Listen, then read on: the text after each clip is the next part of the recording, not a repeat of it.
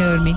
Por favor, ¿Qué pasó? escuchen. Eso me Clara. suena. Pero eso suena eh, miedoso. Como Harry Sí, Potter. eso suena a miedo. Porque hoy vamos a hablar de los animales que estiran la pata y fingen estar muertos. Uy. Ah, pues se ¿para qué mueren, se mue- sí, ellos fingen Pero para que no los maten. para que no los maten Ah. o para ellos Ah. comerse a sus presas. Ustedes han escuchado, Ah, son por ejemplo, estos son maña- Ay, ¿usted qué cree? Ustedes han escuchado, por ejemplo, la palabra tanatosis. Eh, tiene que ver con la muerte. Sí, la sí. tanatología es el estudio. Bueno, sí, Ajá. rictus, Está... postmortem, todas Bueno, esas rictus cosas. es que están rígidos. Rígidos, Ajá. exactamente. La Postmortem después de la Sí. muerte, En exactamente. mi barrio le dicen estiró la pata. Eh, tal cual. Rictus. Sí, sí, sí. Ay, no. Sí. Pues bueno, yo les traigo hoy historias sobre eso, sobre la tanatosis, una arriesgada y teatrera táctica defensiva de algunos animales. Los animales montan toda una escena de luces, cámara, acción, hasta con claqueta, para poder demostrarle a la gente que están muertos, unos definitivamente para salvarse y otros para atacar. Para cazar. Exactamente, y comerse a sus presas.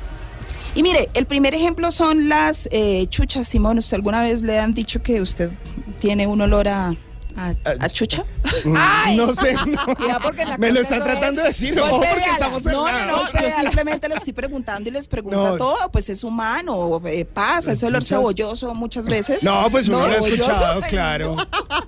La, la chucha y la pecueca. Bueno, pues Simón, si usted, le, si usted le han dicho que usted huele a chucha, preocúpese porque usted lo que huele es a muerto. Y es exactamente lo que pasa con las zarigüeyas, que también les dicen las chuchas. Las chuchas las en el campo les zarigüeyas, dicen las las zarigüeyas eh, son marsupiales, ellos guardan sus hijos en Ah, una sí. bolsita como los canguros.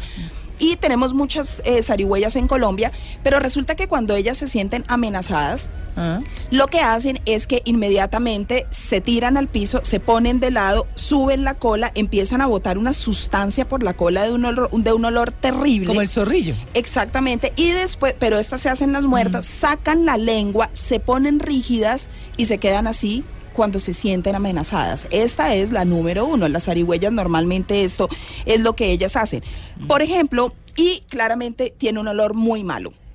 Por eso es que normalmente dicen podrido, la sí. chucha, le dicen a la gente que huele súper mal, es por eso.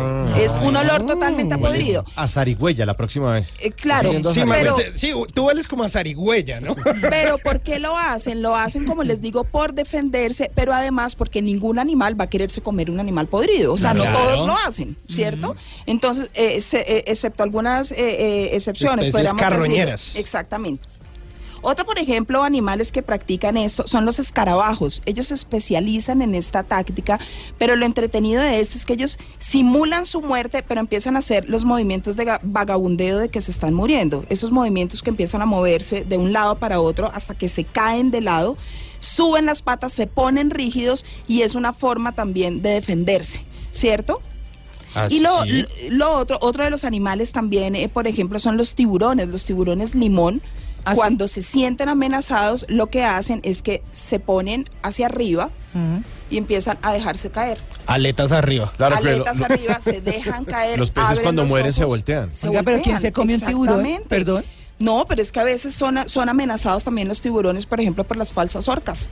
Ah, Las orcas atacan los Ah, bueno, sí, tiburones. Hay sí. animales que atacan los esta especie es, eh, especial y los tiburones blancos también, al tiburón limón, que es un Mm. tiburón mucho más pequeño.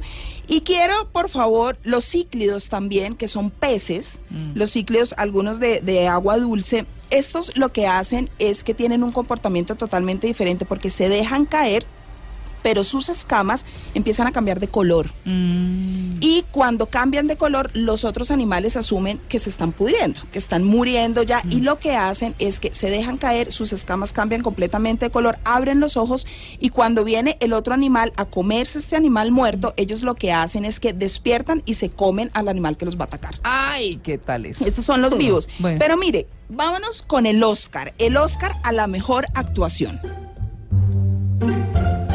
Se lo damos a la inofensiva culebra collar, la Natrix natrix. Y es eh, uno de los signos mortuorios más importantes, digamos, a nivel mundial. ¿Qué Porque esta culebra que hace un gran show, lo que hace es que se envuelve abre la boca y empieza a soltar un olor terrible a podrido, igual que los otros animales, pero tiene una diferencia. Y es que empieza a sangrar como si lo hubieran atropellado por los ojos y por la boca. Ay, no, pero cosa tan horrorosa. Tal cual. Premio Pero María Oscar, sí, Clara claro. es la Efectos forma de especiales. defenderse. Efectos especiales, por eso hay que darle el premio y hay que darle el Oscar a la mejor actuación. Claro. Porque esta culebra cuando llegan los cazadores o cuando llega otro animal a atacarle, inmediatamente se pone rígida, saca la lengua, abre la boca, abre los ojos y empieza a oler muy mal, apodrido totalmente y empieza a sangrar. Entonces hay que darle el Oscar a la actuación. María Clara, y para terminar mi sección de medio ambiente, Mm. quiero hacerle, eh, darles un recomendado. Mire, hay un libro que se llama Vivan los animales de Jesús eh, Mosterin. Este es un filósofo español que habla sobre la verdadera relación que nosotros tenemos con el reino animal. Y es muy bonito porque finalmente es la única forma que nosotros tenemos de poder reencontrarnos con nuestra especie. Mm. Nosotros consideramos muchas veces que somos hijos de los dioses realmente, pero No. nunca hemos entendido que somos animales y que venimos del reino animal. Así que este libro que se llama Que vivan los animales de este filósofo español es una forma de reconectarnos con nuestra especie, de poder entender que venimos de ahí, que no debemos separarnos y que debemos empezar a tener una relación completamente diferente con el medio ambiente. Esta es mi sección en Blue Jeans Verde y este es mi recomendado. Que vivan los animales de Jesús Mostri.